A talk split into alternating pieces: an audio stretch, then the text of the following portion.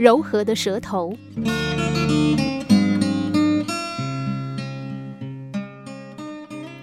有一次，我去拜访一位高中同学，他那天要将货品送到位在达拉斯贸易中心的客户那边，当时正好风雨交加。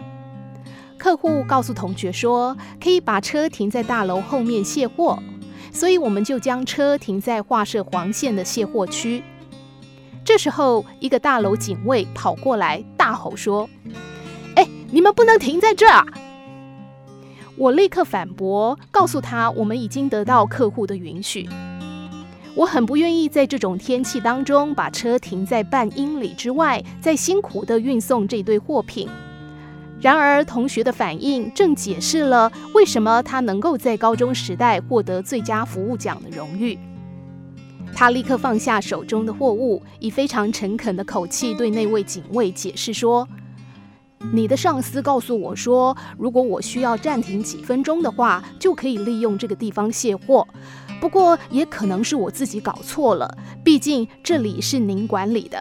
那么，请您告诉我该怎么办，我照着做就好。”他注视着那名警卫的眼睛，微笑地等他回应。我从来没有看过一个态度强硬的人竟然可以软化的这么快。那位警卫竟然说：“嗯，我想如果你停几分钟的话，应该是没什么关系的。那好吧，我帮你看着车子好了，以免被别人开罚单。您尽管去忙吧。”同学非常感激的道谢。我们也因此能够轻松愉快的把事情办好，一滴雨都没有淋到。而且我们离开时，那名警卫竟然还热心地搬开了一些路障，让我们利用特别出口开出去。俗话说：“忍耐可以劝动君王，柔和的舌头能够折断骨头。”有些人面对同样的情况，会立即反驳，说道：“我这么做是你们主管授权的，你凭什么对我大小声啊？”但是以警卫的立场来说，他并没有接到相关的指示，依他的职责就是禁止他人在此停车。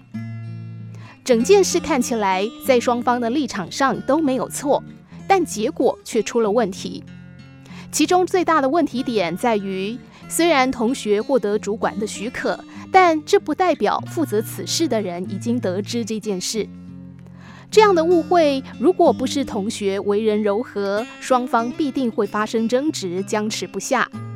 有些人一出口就会与人结仇，有些人一出口却能够与人结交善缘。有的时候，理直气壮不一定能够为我们解决事情，反倒有可能使我们与人结怨。